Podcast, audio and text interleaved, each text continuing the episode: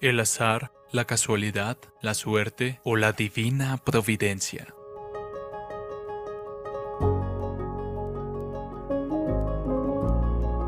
¿No se venden dos pajarillos por una monedita? Y sin embargo, ni uno de ellos caerá a tierra sin permitirlo el Padre. Y hasta los cabellos de la cabeza de ustedes están todos contados. Así que no teman, ustedes valen más que muchos pajarillos. Mateo 10, 29 al 31. Charles Spurgeon. Bienaventurado el hombre que ha acabado con la casualidad, que nunca habla de suerte, sino que cree que desde lo más pequeño hasta lo más grande, todas las cosas son ordenadas por el Señor. No nos atrevemos a dejar de lado el menor acontecimiento, el arrastre de un insecto sobre un capullo de rosa está tan seguramente ordenado por el decreto de la providencia como la marcha de una pestilencia a través de una nación.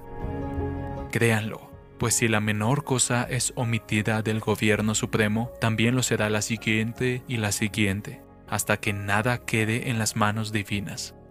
No hay lugar para el azar, ya que Dios llena todas las cosas.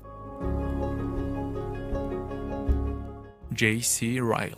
No existe la casualidad, la suerte o el accidente en la travesía del cristiano por este mundo. Todo está arreglado y señalado por Dios, y todas las cosas obran para el bien del creyente. Charles Spurgeon. La providencia de Dios no solo se extiende a la humanidad en general y a las bestias del campo y a las aves del aire y a los innumerables peces del mar, sino también a cada átomo de materia en el universo. Todas las cosas están ordenadas por Dios y han sido establecidas por Él según su sabia y santa predestinación. Todo lo que sucede aquí en la tierra no ocurre por casualidad, sino según el consejo del Altísimo. Matthew Henry Dios que alimenta a las aves del cielo, no dejará morir de hambre a sus santos, Dios controla todos los asuntos de su pueblo, incluso los más insignificantes y los que menos se tienen en cuenta. Esto es un estímulo para vivir en una continua dependencia del cuidado providencial de Dios. Si Dios cuenta nuestros cabellos, mucho más cuenta nuestras cabezas. Él se encarga de nuestras vidas, de nuestras necesidades, de nuestras preocupaciones y de nuestras almas. La providencia universal de Dios se extiende a todas las criaturas y a todas sus acciones, incluso las más pequeñas y diminutas. Charles Spurgeon La providencia puede ser vista como el dedo de Dios, no solamente en aquellos eventos que sacuden a las naciones y son debidamente plasmados en las páginas de la historia, sino en los pequeños incidentes de la vida común. Sí, en el movimiento de un grano de polvo, la vibración de una gota de rocío, el vuelo de una golondrina o los movimientos de un pez.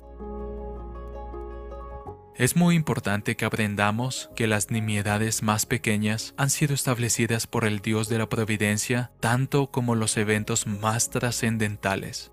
El que cuenta las estrellas también ha contado los cabellos de nuestras cabezas Nuestras vidas y nuestras muertes están predestinadas, pero también lo están nuestros sentarnos y levantarnos. Luis Berkov Las escrituras enseñan en todas partes que hasta los detalles más pequeños de la vida provienen de la ordenación divina. Charles Spurgeon Jesús gobierna el mundo entero para el bien de su pueblo. Todos los designios de la providencia están bajo su control. Nada se hace en el universo entero sin su orden o su permiso. El mejor remedio para la aflicción es la dulce sumisión a la providencia de Dios. Lo que no puede ser curado debe ser soportado. La divina providencia es una suave almohada para una cabeza dolorida, un bendito bálsamo para el dolor más agudo. El que puede sentir que sus tiempos están en la mano de Dios no necesita temblar ante ninguna cosa que esté en la mano del hombre. J.C. Ryle Si Dios ha dado a su Hijo para morir por nosotros, guardémonos de dudar de su bondad y amor en cualquier providencia dolorosa de nuestra vida diaria. Él obra todas las cosas conforme al consejo de su voluntad. Efesios 1:11 Sabemos que para los que aman a Dios, todas las cosas cooperan para bien, esto es, para los que son llamados conforme a su propósito. Romanos 8:28 Traducido por Canal Edificando de Grace James.